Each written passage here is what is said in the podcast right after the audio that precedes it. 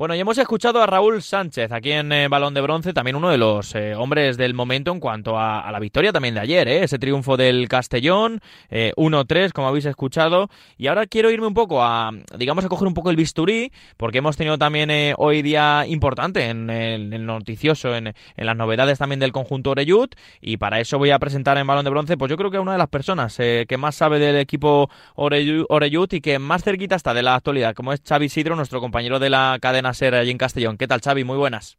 ¿Qué tal, Rafa? Muy buenas. Eh, día hoy con, eh, no sé si novedades, pero bueno, con movimiento, ¿no? En cuanto a, en cuanto a información, en cuanto a, Junta. Cuéntanos un poco cómo ha habido hoy la actualidad del, Castellón.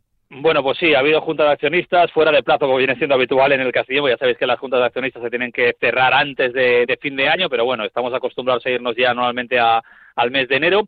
Una junta muy tranquila en comparación a lo que hemos venido sufriendo en las juntas de las últimas temporadas con eh, anteriores directivos y presidentes que han llevado prácticamente al Castellón al borde de la liquidación.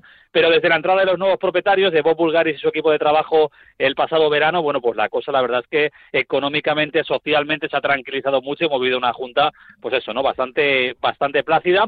En lo que mm, lo más destacable es que se ha presentado un presupuesto importante. ¿eh? Yo me atrevería a decir mm. que uno de los más altos de la categoría de cara al año que viene, 5,6 millones de euros de presupuesto. Es verdad que es un presupuesto a pérdidas, prácticamente unos 3,7 millones de, pérdidas, pero que asume la nueva directiva del Club Deportivo Castellón. Y os preguntaréis, ¿y cómo es posible eso? Y más en una categoría deficitaria. Bueno, pues porque otro de los puntos del orden del día que se ha aprobado mm. es que el propio presidente Pop Bulgaris va a conceder personalmente un crédito al club ah, de 10 millones de euros a cinco años vista. Es decir, que lo que los bancos no le daban al Castellón las últimas temporadas se lo va a dar el nuevo propietario, que pasta tiene y que va a ser él directamente el que da ese, ese crédito, además a interés cero, mientras no haya beneficios en la entidad. Por tanto, a partir de ahí se espera un crecimiento importante en un Club Deportivo Castellón, que ellos mismos ya lo han dicho, ¿no? Tienen un, un proyecto para intentar llevarlo, ojalá sea así, aunque me cuesta creerlo, en siete años a primera división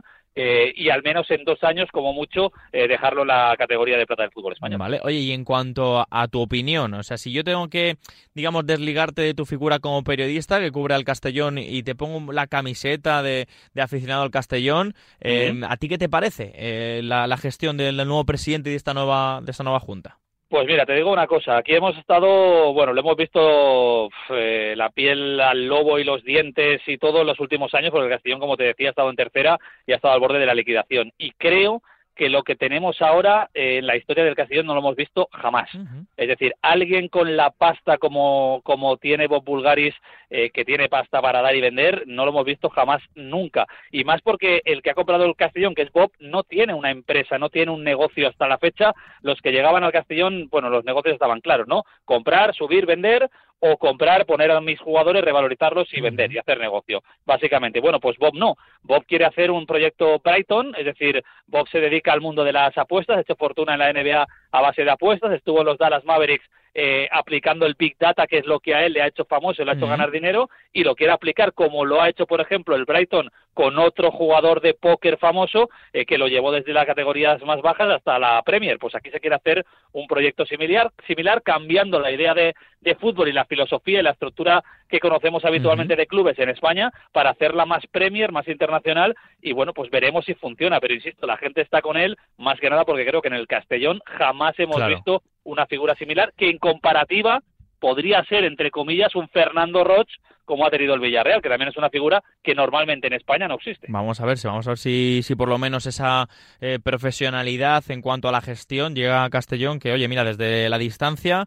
eh, yo estoy deseando, porque al final estos últimos años hemos visto en el bronce y más abajo al Castellón y, verle por lo menos ahora estos pasos profesionales eh, a uno le, ilusiona. Oye, y por último, sensaciones del nuevo míster, de Albert Rudé, creo que se pronuncia así el apellido, Rudé. Sí, eso es, Rudé, Rudé, Rudé, lo has dicho muy bien. Cuéntame un poco cómo está la afición, eh, imagino que después de la primera victoria contento, pero ¿qué crees que le está dando al equipo después de, oye, yo creo que también la sorprendente salida en su momento de Rubén Torrecilla?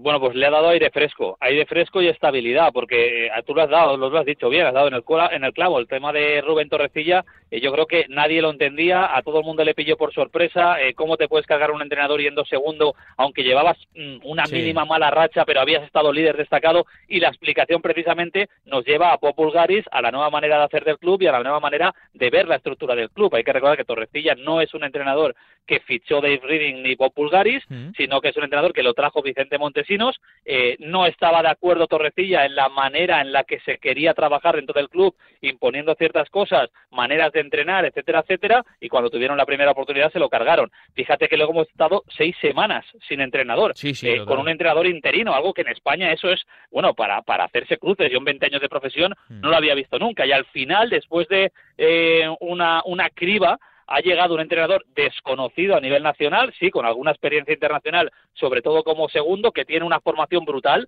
porque eso no lo puede discutir nadie, y lo que le ha dado yo creo que es estabilidad a la plantilla, una plantilla que llevaba seis semanas sin saber qué iba a hacer de ellos, metida en pleno mercado de fichajes, donde evidentemente es clave saber tu entrenador quién es para después saber si confía en ti o no, y al final con la llegada de Rudé yo creo que se han puesto de nuevo los puntos sobre las IES, se ha parado la máquina, se ha hecho examen de conciencia, se ha visto lo que se tenía que hacer, ha tocado dos teclas y sobre todo les ha dado seguridad, seguridad y confianza a los jugadores porque tampoco se ha notado muchísimo cambio con respecto al Castellón que hemos visto con Rubén Torrecilla, más allá del fichaje de Borja Granero que debutó y algún cambio casi obligado por las bajas frente a Osasuna B que para mí eh, al menos de lo que he visto de la categoría en el grupo 2, ha sido de lo mejorcito. Es decir, que ganar en el campo de, de Osasuna B es un, golpe de autoridad importante. Bueno, pues Xavi, lo iremos contando. Gracias por tu tiempo, sobre todo, y por esa sabiduría en cuanto a materia Oreyut. Un abrazo grande y, bueno, suerte al, al Castellón, ¿vale? Ojalá la tengamos. Cuídate, Rafa.